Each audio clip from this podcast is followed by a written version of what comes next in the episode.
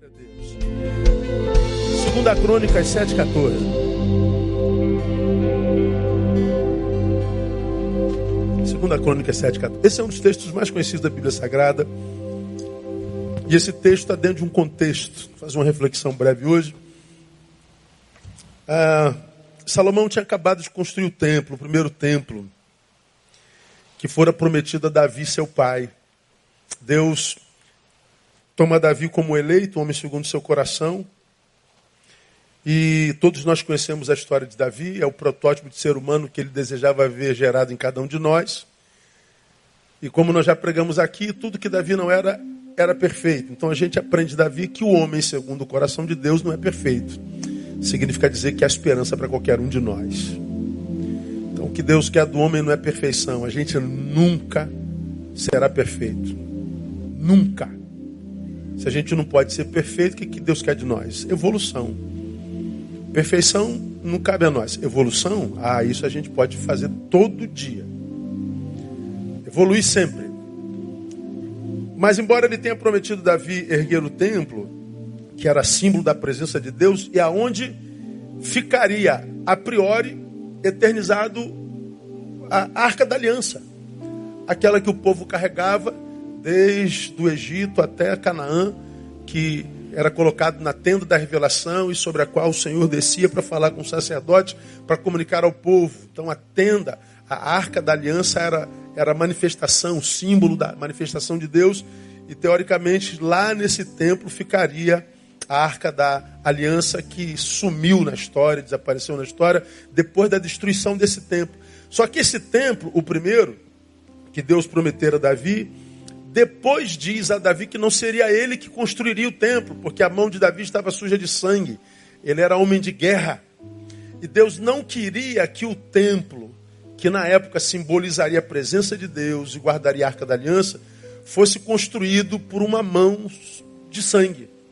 Então ele diz que quem ia construir era a, a Salomão, era a mão de um sábio, a mão de um pacificador. Bom, assim acontece. O templo é erguido e Deus então faz pacto com seu povo e dentre o pacto que ele faz com seu povo, está esse que a gente conhece. Essa palavra, tecnicamente, não foi escrita para esse tempo de agora, mas como a palavra de Deus não passa, né? foi, é e será, claro que nós podemos e devemos usar esse texto como sendo hoje. Há alguns teólogos não, essa palavra não é para nós, se isso aqui não é para nós hoje, eu não sei mais o que é Bíblia, eu não sei mais o que é fé, eu não sei o que é mais nada. Claro que foi escrito para aquela época. Então, quando você chegar em casa, dá uma lidinha lá em 2 Crônicas 5, 6 e 7. Você vai ver a aliança que Deus faz com o seu povo. E você vê que o versículo começa com a letrinha E. Ou seja, dando continuidade. Ele disse alguma coisa no início e isso mais. Né? Ele diz lá, leia comigo. E se o meu povo, que se chama pelo meu nome, se humilhar e orar, buscar a minha face se desviar dos seus maus caminhos, então eu ouvirei do céu, perdoarei os seus pecados e sararei a sua terra. Então, é, faz parte do, da aliança que Deus fez com aquele povo lá. Então, é, essa palavra, eu vou meditar nela hoje e domingo que vem com a igreja toda, com é, provavelmente manhã e noite. Ah, é, é, é, é uma palavra que, sobre a qual devagarinho, vagarosamente eu tenho me debruçado porque eu vejo algumas similaridades com aquele tempo com o nosso. Se o meu povo que se chama pelo meu nome tem um monte de lições que a gente pode tirar daqui que são absurdamente realistas, são realidades é que estão diante de nós e que é, são similares com aquilo que aquele povo vivia. Primeira realidade que a gente vê é, manifestada nesse, nesse, nesse, nesse versículo. Primeiro, que a nossa terra está doente, como aquela lá. Sararei a sua terra. É Deus do céu falando com o homem lá na terra. E lá do céu, ele diz assim: Eu sararei a sua terra. É como se Deus estivesse apontando para cá. Lá está tudo certo. Vocês estão doentes. Isso é óbvio. E você sabe bem que o primeiro passo para alguém ser curado, qual é, irmão? Me diga vocês, é, é óbvio. Reconhecer que está doente. Não, eu não estou doente, eu não preciso de ajuda. Tem como ser curado? Não. Acontece no nosso meio gente que é, tem a desconfiança de que está com a doença, mas tem medo de ir no médico fazer o exame e confirmar que está doente. Existe isso ou não? Existe, cara. Ah, eu tô, eu tô com dificuldade de urinar. Olha, você está com dificuldade de urinar. Ou saiu pus na urina para um homem. Pode ser um problema onde? Na próstata. Então vai lá ver, pô. Não, eu não. Se eu falar, o médico falar que eu estou com câncer, eu vou não. Ora, não ir muda a realidade do câncer? Não muda. Então esse cara vai morrer de câncer na próstata. Sem a certeza do diagnóstico. Porque a doença não depende do diagnóstico. O que depende do diagnóstico é a cura. Então, esse texto, rapaz, ele, ele me tem tocado o coração. Eu olho como cidadão brasileiro para o Brasil, eu sou tomado por um híbrido de sentimentos, assim. Que às vezes não dá nem para pregar tudo aqui, porque não sei se todos entenderiam. Eu, a minha formação é militar. Eu sou da reserva do exército. Prestei continência para a bandeira todo dia. Quem é da minha geração foi educado numa escola pública que a gente entrava em forma todo dia, lembra disso? Que tinha hino nacional, hino à bandeira, informa aqui, todo dia. Blusinha branca, calcinha tergal azul, não era isso mesmo? Sapatinho Vulcabras que durava a vida inteira. Aleluia, louvado seja o nome do Senhor. E nós tínhamos orgulho da nossa nação, nós tínhamos orgulho de uma bandeira. A gente cantava e se arrepiava, a gente ouvia a música e se arrepiava. Ah, cara, era outro tempo. Não éramos ricos, éramos muito mais pobres do que éramos hoje. Ah, não existia shopping, não existia é, celular, iPad, iPod, é, televisão. É, tinha aparecido há pouco tempo aquele trambolhão desse tamanhão que quase não dava para ver nada, que era lista para todo lado, subia a lista, descia a lista, subia a lista. E, e daqui a pouco era chiado, aquelas é, chupi, chapiscos, chuvisco, que tu tinha que pegar o bombril lá e botar na antena para ver se acabava o bombril, a, a chuvisco. Mas estava lá, não tinha nem, nem controle remoto. É, tu tinha que andar briga com a televisão a semana toda, irmão. É por isso que a televisão era gorda e você era magro. Agora você é gordo e televisão é magra, não é verdade? Porque tem controle remoto. A gente, a gente tinha orgulho do nosso país, a gente tinha orgulho da nossa nação, da nossa bandeira.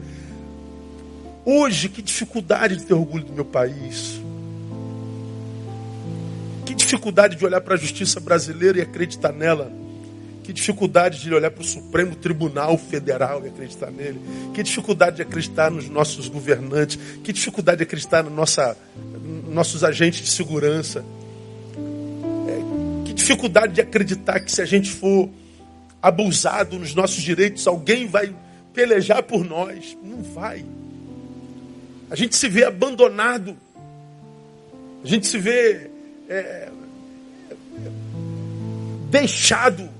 É, nós nos vemos órfãos de justiça.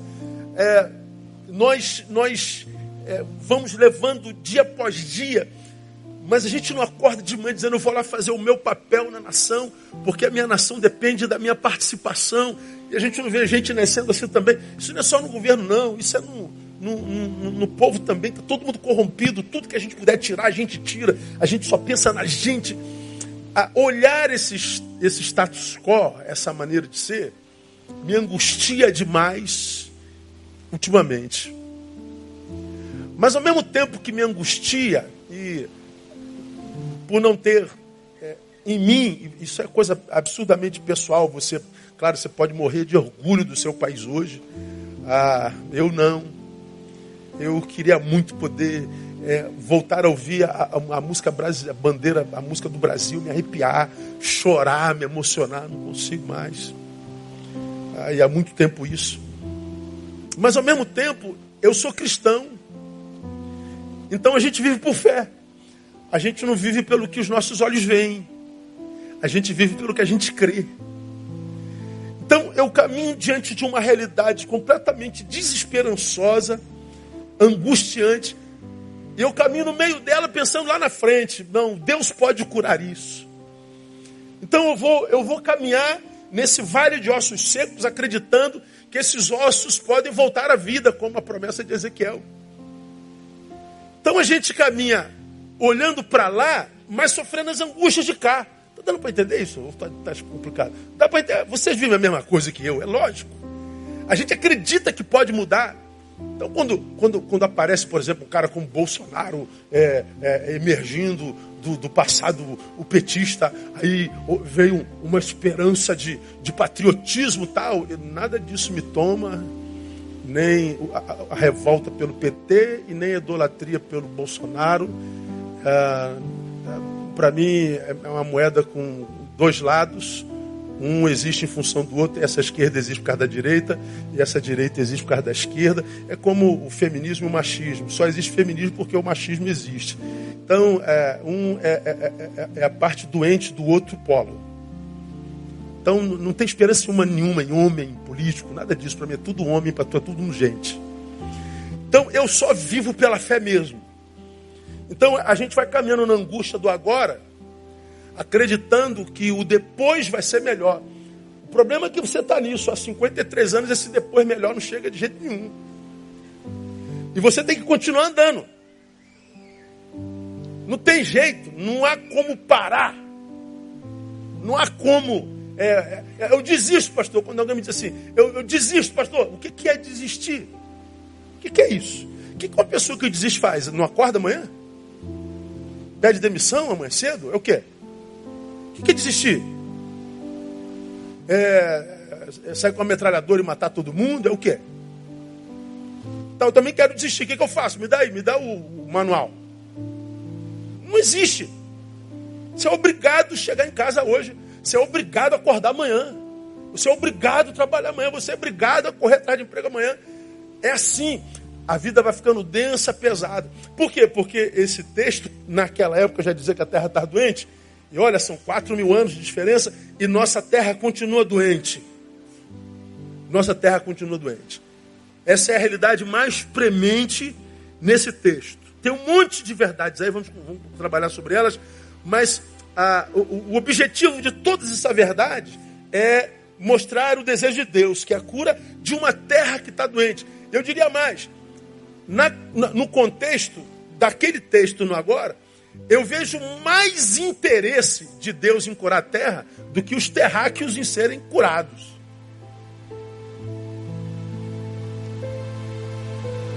Porque a nossa terra está doente. Ela está doente em várias vertentes. Quero mostrar só quatrozinha, e você já ouve isso há muito tempo, você já sabe disso. Primeiro, ela está ferida existencialmente. E a nossa ferida existencial começa pela solidão que nos toma a todos. Como eu tenho dito aqui, nós estamos geograficamente juntinhos um do outro, mas afetivamente completamente distantes. A gente chega numa época como essa de, de Natal, a gente se, se abraça, a gente diz Feliz Natal, uh, muita paz para você, muita saúde para você, muita alegria para você, mas lá no fundo a gente sabe que isso termina amanhã de manhã. Amanhã a gente volta para a guerra de novo. Seu verme, vagabundo, fascista, comunista, preto, branco, idiota. A gente volta para a vida normal. Depois de amanhã a gente até esqueceu que teve Natal. Isso aqui é um hiatozinho que a gente faz para tentar lembrar que nós somos humanos de novo. Amanhã a gente volta a se matar de novo. Por quê? Porque nós estamos geograficamente juntinhos mas afetivamente nós estamos completamente distantes um do outro. Nós estamos sozinhos. Preguei sobre isso aqui alguns meses atrás, quando eu citei Rousseau. Rousseau diz que nós somos absolutamente sós. Há um ser dentro de você, há um ser dentro de mim, há um ser dentro de nós que só nós sabemos, só nós conhecemos. A angústia que nós carregamos dentro de nós, que ninguém, absolutamente ninguém imagina. Mas, pastor, e o teu eu, outro, a tua esposa, principalmente ela. Teus filhos, mas nunca saberão. Está aí dentro, é teu. Por que, que não compartilha? Porque não ama? Não, exatamente porque amo que eu não compartilho. É nosso. Os pensamentos que muitas vezes passeiam livres na nossa mente que escandaliza até a gente. Meu Deus, de onde está amarrado em nome de Jesus? Sai daí, Satanás. Não, não é Satanás, não, é humano. Jesus, o que, é que eu pensei agora? O Espírito Santo tem poder. De onde vem isso, Senhor? É, vem daí. Vem do coração humano. É essa solidão, essa solidão que incapacita a gente de, de formatar conexões saudáveis, afetivas, de alma, de viver entranháveis laços de afeto, como diz a palavra, é, uma angústia que muitas vezes nos acompanha por anos. Essa angústia a gente pode chamar de ansiedade. Falamos sobre ela há bem pouco tempo atrás, em setembro amarelo. Ansiedade é a incapacitação de viver o agora, portanto, tudo que nós temos na vida. O que nós temos na vida? O agora, mais nada. Nós não temos mais nada na vida senão o agora. E se a gente não vive o agora, quando a gente chega no amanhã ou no depois, a gente chega nesse depois vazio da, daquele agora que não foi vivido e a gente não vive aqui de novo. Quando chega aqui, chega vazio de anteontem, de ontem e a gente vai somatizando vazios. Nós vamos nos enchendo de vazio. Como eu preguei naquele dia, chega uma hora que a gente está empanturrado de vazio. Pastor, que angústia. Eu não sei de onde vem, pastor. Ah, chega da falta de ar, esse vazio, essa angústia. O que é esse vazio? É ansiedade. É vida não vivida. E essa vida que não foi vivida, que não gerou história, gera esse vazio que devia estar preenchido pela história construída naquele agora que não foi vivido. Passamos pela vida, a vida não passa por nós. Ansiedade, essa ansiedade que agora me faz um administrador do nada, me deprime. E eu sou mergulhado na depressão, que é a epidemia do século. É deprimir, é empurrar para baixo. É como quem sabe que tem que andar ereto para frente, mas você anda para frente curvado. Como quem carrega sacos de cimento e a vida fica pesada. Por que está pesada? Né? Eu não sei, pastor. Depressão, estou sendo empurrado para baixo. E andar curvado, carregando pesos, cansa. Nos leva para onde? Nos leva para o bendito do suicídio. Aí, nós que ainda não fomos tomados pela ansiedade, pela depressão, a gente vê o número de ansiosos e deprimidos e suicidas isso gera pavor, gera desesperança, gera incredulidade para com a vida, gera incredulidade para com o futuro, gera uma incredulidade generalizada. Aí nos vemos sós e vazios, somos condenados a investir na imagem. Aí mergulhamos nessa geração absurdamente narcisista tudo tem que exibir, tudo tem que fotografar. Exibe a sua santidade, a sua solidariedade, a sua bondade. Exibe a sua paixão por Deus. Existe, exibe tudo. Se tirar a, a, a, a fotografia da mão dessa geração, ela se mata totalmente. Cada um dá a sua desculpa para exibir a sua própria imagem, mas todos abraçados por Narciso. Todos. Pois é, essa ferida existencial, irmão, ela faz com que a gente se sente em auditórios como esse, hoje pequeno, mas sempre lotado. Você é mais um no meio dessa multidão, completamente desconectado dela. E parece que você está sozinho no mundo. Sozinho no mundo. Terra está ferida existencialmente. A terra está ferida familiarmente. E aí alguns perguntam, pastor, a família não é a ideia de Deus? Claro que é, ué. Não é bom que o homem esteja família. Não é bom que o homem esteja só família. Você já aprendeu que felicidade não tem a ver com o lugar onde a gente vai, nem com o que a gente faça lá. Felicidade tem a ver com o lugar para o qual a gente volta. Felicidade é um caminho de volta. Quem espera cá e quem me espera ali. É para quem eu volto, é para onde eu volto. Mas por que, que nós estamos doentes na nossa relação familiar. Começa por casamentos realizados por capricho. isso acontece muito, inclusive dentro da igreja. Meninos e meninas que botam na cabeça: eu quero casar, eu quero casar, quero casar, quero casar, quero casar. Aí tu pergunta assim, mas por que você vai? Porque eu quero casar. Mas esse menino é o menino. Não, não sei, eu quero casar. Essa menina é a menina, eu quero casar. Aí tu aconselha a não casar. Porque todo mundo vê, menos os dois, de que eles não têm a menor condição de casar. Mas e o desejo de botar aquele vestido branco? E o desejo de tirar foto, de viver lua de mel? E o desejo de, de passar pela, pela, pela fenomenologia do processo? Ou seja, é, de viver a, a realidade da liturgia. Sou casada. Pois é. São casamentos que são feitos por capricho. Logo, casamentos que nunca deveriam ter acontecido. Eu, se eu fosse fazer uma lista de casamentos na nossa igreja que nunca deveria ter acontecido, eu escrevi um livro. Alguns casamentos, vocês terem ideia, eu me recusei a fazer. Ganhei inimigos mortais. E mostrei porque não fiz. Alguns aconselhei não casar. Casaram. Outros não, de vocês eu chego a me recusar a fazer. E se você for ver o histórico, quase todos separados. Pastor, porque a Bíblia diz que Deus uniu, não separe o homem? Disse, e é verdade. Então por que, que tem tanta gente separada? Porque Deus não uniu. Que uniu foi a lei. O que, que acontece? Divórcio epidêmico. Como você me viu no culto da família em maio, desde que tem censo no Brasil, 84 até 2016, o número de casamentos cresceu nesse período 17%, número de divórcio 269%. Quando começou o censo, um divórcio para cada 10 casamentos, hoje um divórcio para cada 2,8 casamentos.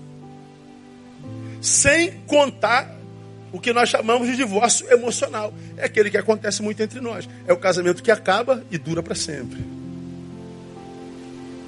Em comum permanece o sobrenome e o endereço.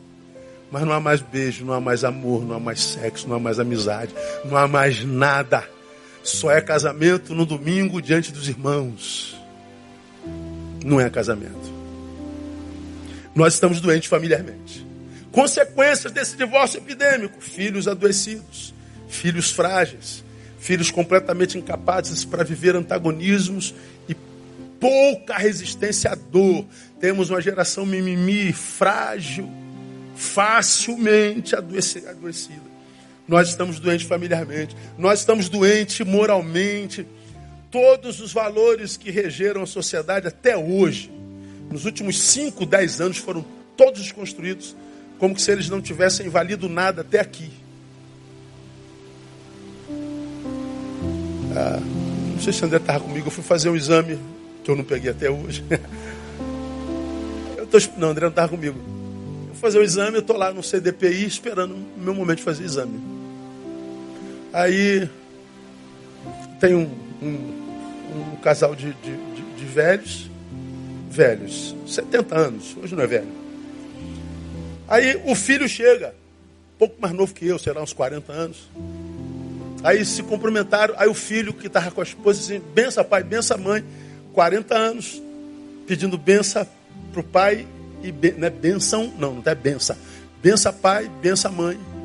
Aí o pai e a mãe, Deus te abençoe, meu filho. Aí tinha uns meninos sentados com a outra mãe. Aí olhou um para o outro, achando engraçado, zoando o filho, porque estava pedindo a benção para o pai. Quando o casal entrou para o exame, eu sentei do lado do moleque. Falei assim: vocês riram por causa da benção? Ah, tia, isso não existe mais, né? Falei: é, não existe não. Eu voltei para o meu lugar, nem, nem dei papo assim. Ah, pedir a benção não existe, é bobagem.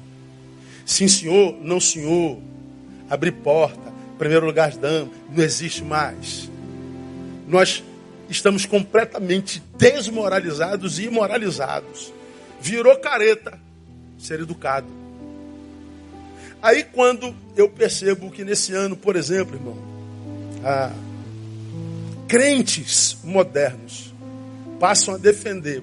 Desculpem, o microfone está na minha mão. Quando você tiver uma igreja com o microfone na mão, você usa a teu favor, tá bom? Quando eu vejo crentes defendendo aborto, e essa semana crente fazendo apologia da maconha, aí eu falo, meu Deus, Senhor, me mata, Deus me leva. Ou leva eles, né? Onde que, onde que a gente vai parar, irmão?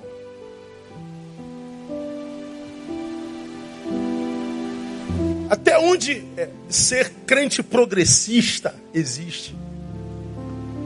Até quando o, o progressismo tem poder para desconfigurar valores eternos, valores eternos?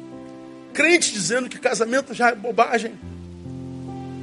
Crentes valorizando poliamor. É, a sua terra está ferida. Ferida espiritualmente. Temos hoje no Brasil uma religião fast food. É uma igreja para cada gosto. Você quer a igreja é, preta? Ah, tem. Branco não é bem-vindo. Você quer a igreja é, é, do louvor? Vem. Tem três horas de louvor. Palavra, não, palavra não entra aqui. Tu quer a igreja do conhecimento do serviço? Tem. Então é a igreja fast food. É aquela, aquela que gera uma espiritualidade domingueira, coletiva, mas que não incentiva o mergulho na palavra, não incentiva a, a relação subjetiva com Deus. É uma, uma relação espiritualmente fast foodiana. Nós estamos doentes. É a primeira realidade desse texto. E é aquilo que eu enxergo na minha terra hoje, assim, é claramente. Eu e você vivemos numa terra doente. O que, que significa dizer, irmão? Que é impossível que a gente caminhe numa terra doente, ferida, sem que as sequelas dessa ferida não nos toquem de alguma forma. Não tem como você, se pretende prevalecer num tempo como esse, imaginar que você vai passar por essa vida sem ser tocado, sem sentir dor sem perceber o peso das energias disso, sem perceber que muitas vezes, mesmo que você esteja plenamente bem, com o coração cheio de gratidão, bem com a tua esposa, teus filhos, bem com o teu Senhor, empregado, contas pagas, sem, é, é, ainda assim, você vai passar pela vida como se algo ruim tenha te tocado, colado em você, e você sente aquela sensação de peso. Meu Deus, o que está havendo? Que, que peso é esse que, que eu estou sentindo agora? Aí você pensa que é macumba. Não, não, é o peso da existência, irmão. É a energia do tempo presente que te cola. Não está acontecendo com você, mas está acontecendo no teu entorno. E você está passando por um, por um vale energético, espiritual, que você precisa fazer força para chegar do outro lado. Meu Deus, por que está denso desse jeito? São as energias dessa terra doente, que emana de uma terra doente, de uma geração doente, que embora ainda não tenha conseguido te adoecer, vai tocar em você de alguma forma, então a vida vai ficar pesada. Então, se é assim, eu tenho que entender que assim é e não parar perplexo porque tem sido assim. Usa de sabedoria. Ah, pastor, eu não queria estar sentindo isso. É, queria, mas não tem jeito, vai sentir. A vida está densa mesmo. Por quê? Porque a terra está ferida. Mas diz mais o texto, segundo. A razão de tal ferida é a desconfiguração identitária do povo de Deus, identitária de identidade. Se o meu povo se chama pelo meu nome, se humilhar e orar, buscar o meu Ou seja, se o meu povo restaurar a identidade perdida no caminho, eu ouvirei do céu, perdoarei e sararei. Então ele está dizendo, a sua terra está sarada. Por quê? Porque você Perdeu a tua identidade, Neil.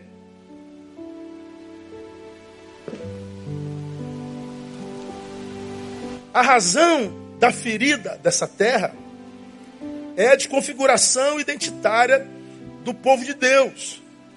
Porque ele diz assim: se o meu povo, que se chama pelo meu nome, se humilhar, a primeira coisa que ele diz, irmão, que no meio de 7 bilhões e 200 milhões de habitantes, no meio dessa gente toda, ele tem um povo que ele chama de seu. E você faz parte desse povo. Posso ouvir glória a Deus, irmão? Por que, que você sim, eles não? Por que eu e não ele? Não faz a menor ideia. Aí entra, deixa para a discussão dos teólogos. Existe a predestinação? Não. Armínio, Calvino. A gente vai saber no céu. Agora eu não sei, eu sei que o amor que eu tenho por ele pela palavra me faz entender que por alguma razão ele me elegeu. Ele diz, Neil, eu te chamei pelo nome, tu és meu. No meio de 7 bilhões, ele tem um povo que ele chama de seu. Então, nós não estamos perdidos no mundo. O mundo está perdido, nós não. Temos uma identidade. E ele está dizendo: não perca essa identidade. Então, o povo dele está dizendo: é um povo que se humilha. Se o meu povo se humilhar, ele está dizendo que o desejo dele é que o povo dele viva humilhação. Humilhação aqui é humildade. Humilhar é, é, é caia em si. Não se veja para além daquilo que você é. Não se permita, na vitória, se transformar naquilo que os outros pensam de você. Lembra de onde você veio, de onde eu te tirei. Não permita que o que você tem faça com que você se esqueça do que você é. Barro. Você sabe muito bem, talvez melhor do que eu, que humilhar vem de humus, né? Humus é matéria orgânica estável. Ela está presente em, em, em vários tipos de solo. E o humus é essencial para a vida na terra, irmão. É, é, é, é terra. Humus é o que fornece nutrientes para as plantas. O humus regula a, a população de micro-organismo no solo. É o humus que transforma o solo num solo fértil e pronto para o plantio. Humildade é o que torna a humanidade fértil. É a humildade que gera entre os homens a, a, a, a, população de micro-organismos ou micro-atitudes, micro-posturas que possibilitam convivência saudável. É a humildade. É a nossa capacidade madura de descer da escada e olhar todo mundo por igual. É a capacidade madura espiritual de não se ensoberbecer. Ele está dizendo: o meu povo não se ensoberbece, porque toda a glória que vem a ele, ele tributa ao nome do Senhor. Todo aplauso que é dado a ele, ele diz, é, é de Deus. Ele se mantém humilde. Agora ele está dizendo que a terra se feriu, porque o povo a quem abençoei recebeu a glória devida ao meu nome, achando que a bênção na qual ele se transformou é obra da sua competência. Ah, Deus vira nosso inimigo. Humilhação é o oposto de exaltação. É o oposto. A alta exaltação é salientar virtudes que muitas vezes nem se tem. A gente vai é, salientando virtudes em nós, competências em nós que às vezes nem tem. É invenção, é mentira, é pavonismo, é show pirotécnico. A autoexaltação é a saliência de virtudes que às vezes não tem. E a humildade é não fazer questão de exibir virtudes indispensáveis para a sobrevivência na terra. É o oposto. Nós temos virtudes indispensáveis, mas você não faz a menor questão de exibir. A autoexaltação é o oposto. Você nem é tudo isso, mas vive vendendo a imagem de que tudo isso é. E Deus está dizendo: meu povo não pode ser assim.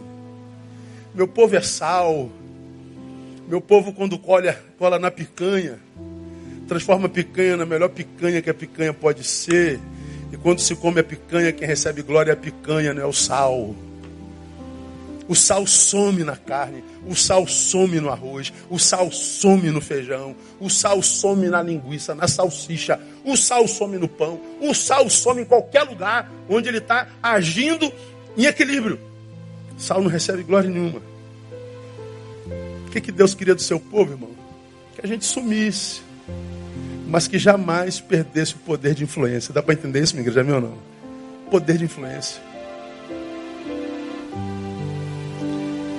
Ah, se o meu povo voltar a orar, orar é não abrir mão de uma relação subjetiva com Deus, mesmo sendo parte da coletividade de seu povo. Como é bom estar junto, irmão, em adoração, ouvindo a palavra, comungando, orando, ministrando uns aos outros. Alegrei-me quando me disseram, vamos à casa do Senhor. Isso é maravilhoso. Mas a oração é não abrir mão de uma relação subjetiva. A oração é, é, é aquilo que, que faz com que Deus saiba que minha relação com Ele é real. Deus, aqui no coletivo eu posso ser só um, um, um, uma, uma, peça teatral, eu posso ser uma, uma personagem. Mas veja, Deus, eu não sou personagem na coletividade. Quando a reunião acaba, eu também tenho diálogo contigo subjetivo. É oração que faz com Deus, com que Deus saiba que a minha relação com Ele é real. É na oração que Ele sabe que como pessoa não perdi minha identidade na inconsciência de uma coletividade discursiva, sensitiva, mas nem sempre útil. Estou no meio de uma igreja gigantesca, todo mundo adorando, todo mundo dançando, todo mundo chorando, todo mundo se arrepiando, todo mundo falando língua estranha. Olha como a espiritualidade é linda. Pois é, e quando acaba aquilo ali, hein? quem você é sozinho? Aquilo tudo ali se ali não estivesse, quem perderia alguma coisa? Quem é abençoado por aquela coletividade sensitiva, movimentada? É na oração que ele sabe que, como pessoa, eu não me diluí numa coletividade inútil, irmão. É, orar é dizer a Deus que a obra dele em mim não foi vã. Se o meu povo voltar a orar, se o meu povo buscar a minha face. Buscar a minha face é viver na dependência voluntária dele. É viver de forma a deixar claro a qual face deseja revelar em nossa conduta. Se a nossa face ou a face dele. Quando eu caminho pelo mundo, a quem eu quero revelar? A minha face ou a face dele? Eu quero que me vejam a mim ou eu quero que vejam ele em mim? É, isso é buscar a face dele. Para que vejam a tua glória em mim. É, buscar a minha face é isso. Se converter dos seus maus caminhos. Se converter dos seus maus caminhos é amadurecer para saber discernir nossa jornada.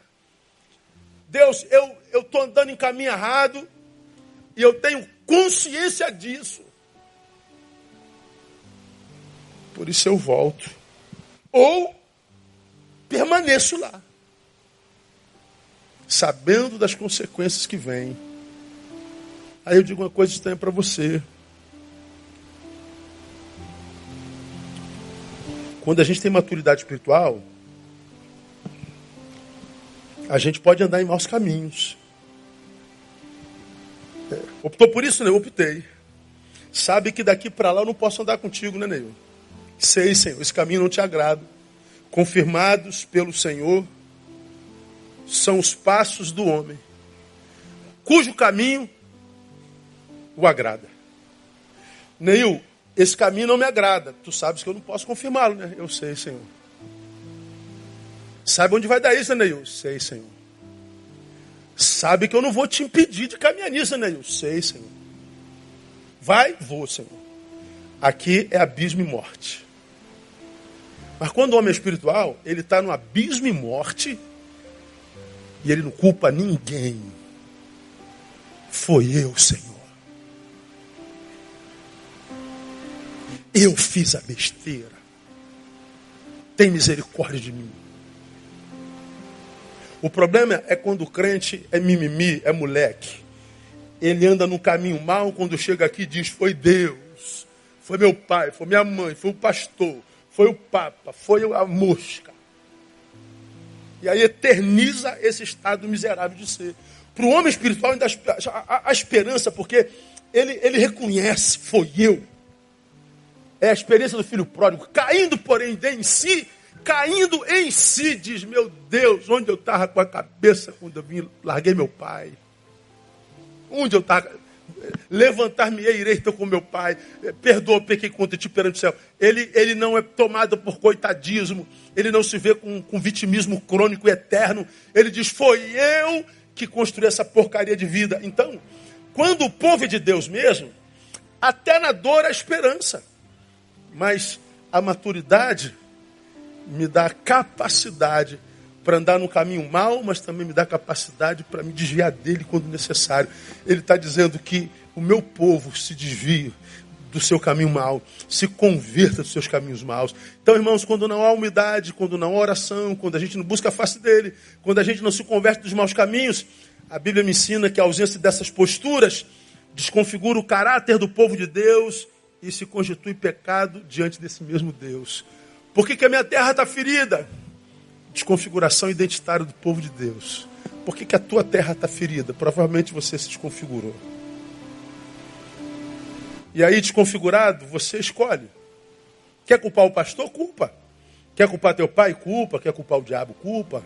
Quer culpar o Flamengo, o Vasco? Culpa. Culpa quem você quiser. Não tira do buraco quem está no buraco. Deus só ajuda a tirar do buraco quem diz: Foi eu, irmão. Foi eu. Foi eu que não soube lidar com a rejeição. Foi eu que não entendi a postura deles. Foi eu que não quis ver como de fato era. Foi eu. E quando você cai em cima, aí você vai ver que o buraco começa a se fechar debaixo dos seus pés. E aí 2020 pode ser o lugar da dupla honra. Se 2019 foi o lugar da tua vergonha, vamos aplaudir a ele, irmão. Se converter dos seus maus caminhos. Uma terceira realidade, estou correndo. O pecado, mais do que impedir a Deus de nos ouvir, nos impede de ouvir a Deus. Se o meu povo, que chama meu nome, então eu ouvirei. Se, aí então eu ouvirei. Mas se não, então eu não ouço. Só que o pecado, mais do que impedir a Deus de nos ouvir, nos impede de ouvir a Deus. Então eu ouvirei. Então. Então Deus está dizendo, Neil, é, o pecado me impede de te ouvir. É o que diz na Isaías 59, 1 e 2. Eis que a mão do Senhor não está encolhida para que não possa salvar, nem surdo o seu ouvido para que não possa ouvir. Mas as vossas iniquidades fazem separação entre vós e vosso Deus, e os vossos pecados esconderam o rosto de vós. Leia o finalzinho. De modo que não vos ouça. Mas os vossos pecados esconderam o seu rosto de vós, de modo que não vos ouça. Então, Deus está dizendo: eu, eu, se você não, eu não ouço. O seu pecado me impede de te ouvir. Pois bem, o que, que acontece com a gente, irmão? A gente tem uma relação com Deus silenciosa. Essa relação silenciosa com Deus nos faz ter a sensação que tal relação, ainda que com Deus, não vale a pena. Já teve alguma vez na tua vida, como eu, sensação de que parece que Deus esqueceu de você? Você fala, fala, fala e Deus. Já teve essa sensação? Que Deus está atrasado? E você clama por um sinal, Deus dá um sinal. A sensação que eu tenho, Deus, é que tu não estás vendo nada, que tu perdeste o controle, que tu estás surdo, que tu estás cego, que tu não é possível, Deus. Não, não. Tá não. Ah, tem alguma coisa entre eu e ele. Porque a gente sabe que Deus não é surdo, Deus não é cego, Deus não é masoquista. Ele é bom, perfeitamente bom, eternamente bom. E a sua misericórdia dura para sempre. Por que o silêncio?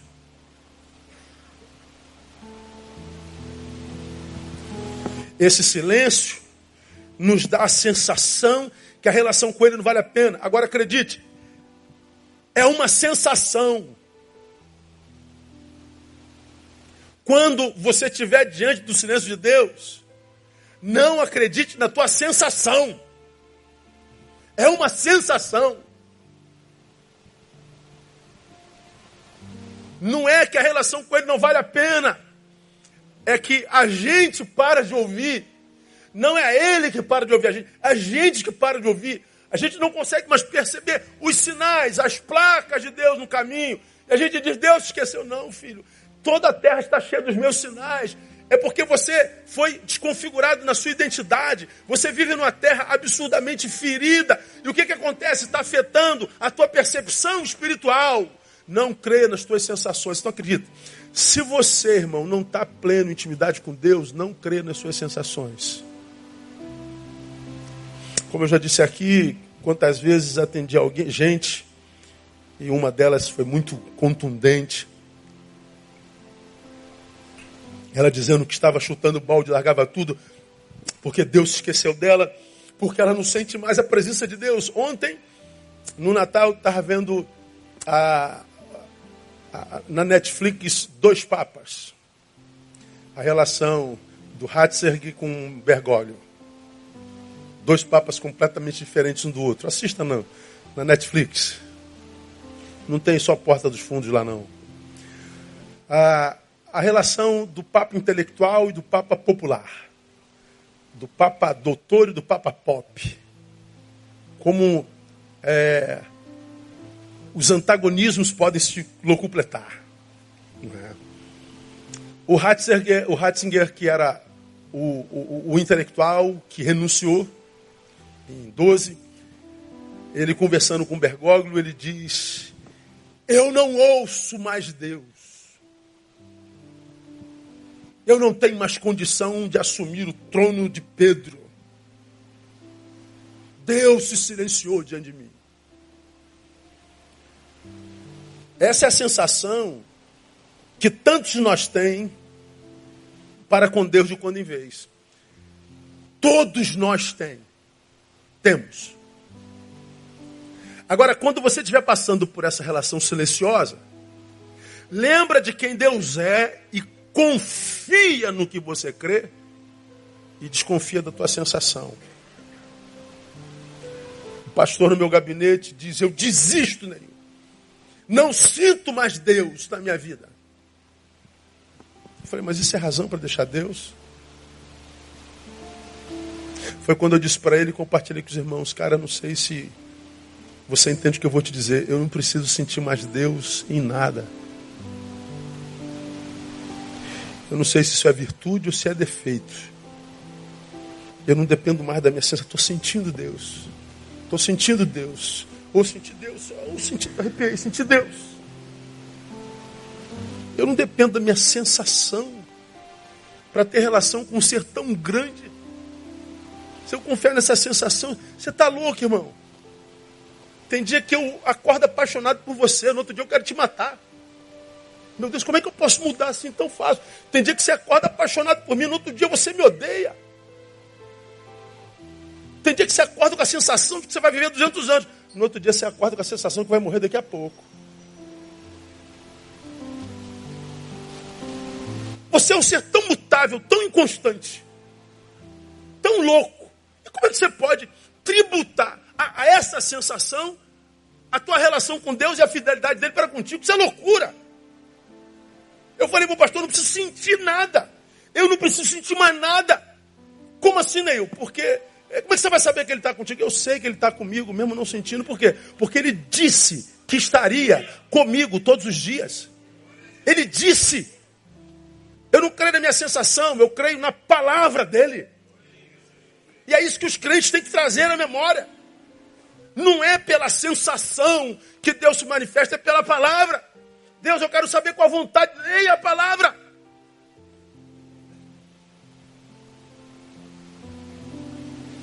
De onde vocês acham que vêm os apóstatas modernos? De onde vêm os ateus? Vem do silêncio massacrante de Deus. E de onde vem o silêncio massacrante? Gente cuja identidade foi deformada, provavelmente, e que por causa disso virou dependente das sensações dessas sensações mutáveis, que me faz querer viver 200 anos hoje, amanhã eu estou querendo morrer, que me faz me sentir o homem mais santo do mundo, amanhã eu sou o mais carnal do universo, que me faz ser solidário hoje, mas amanhã eu estou querendo matar o outro. É eu posso depender da minha sensação, irmão? É, irmão. Terra está ferida. A razão de tal ferida é a desconfiguração identitária do povo de Deus. O pecado, mais do que impedir a Deus de nos ouvir, me impede de ouvir a Deus. E vamos terminar. O desejo de Deus para o seu povo, diz o texto, sempre foi uma vida saudável em todos os níveis. Quando ele diz, sararei a vossa terra, ele está dizendo é o que eu sempre quis, meu filho, que você vivesse uma vida saudável.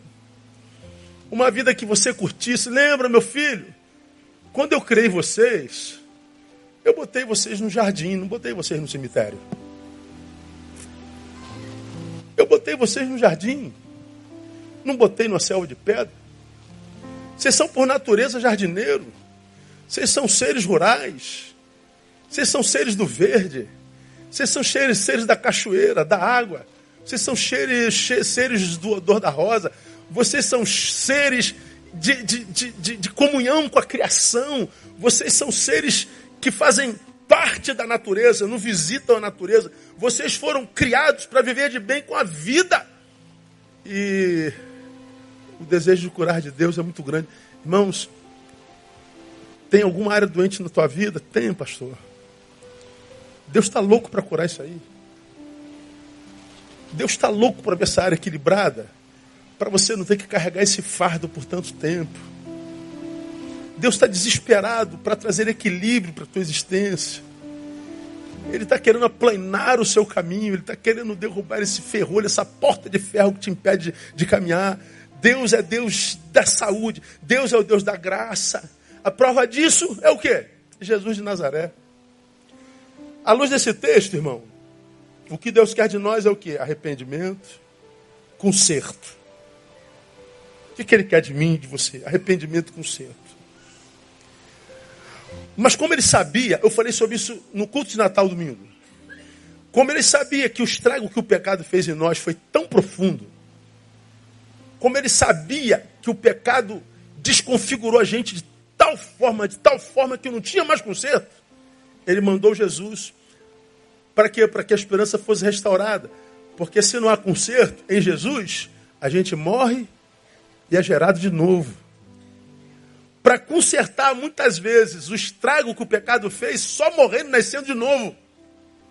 Em Jesus, a gente passa pela regeneração. Jesus é a prova de que Deus não desistiu de nós. Ele sabia que sozinho, irmão, não tinha como viver, orar, buscar a sua face e desviar dos seus maus caminhos. Porque o estrago que o pecado fez em nós foi muito profundo. Então ele mandou Jesus. E por isso a gente segue na esperança. Por quê? Porque naquele dia, está escrito em Lucas 2,11, é que vos nasceu hoje, na cidade de Davi, olha só, o Salvador que é Cristo Senhor. Ou seja, há salvação para você, há salvação para mim, há salvação para a humanidade, há salvação em Jesus, há cura para a cidade. Nós nunca precisamos tanto de um Salvador. Esse é Jesus Cristo, o Senhor. Que a gente caminhe para o final do ano e para o início do ano, olhando com realismo, está doente, está difícil. A razão eu me desconfigurei. Tal desconfiguração me impede de ver os sinais de Deus no caminho e eu tenho a sensação de que não tem mais jeito. Mas quando eu for tomado por isso, pense: nasceu o Salvador. Em Jesus eu não preciso viver doente no meio de uma geração adoecida. No meio de uma geração absurdamente adoecida, eu passo saudável. Eu caminho muitas vezes chorando, mas jamais parando, porque o Senhor que nos criou e que fez Jesus nascer, nos capacitou para viver em qualquer época, inclusive numa época doente como essa. Feliz Natal para você.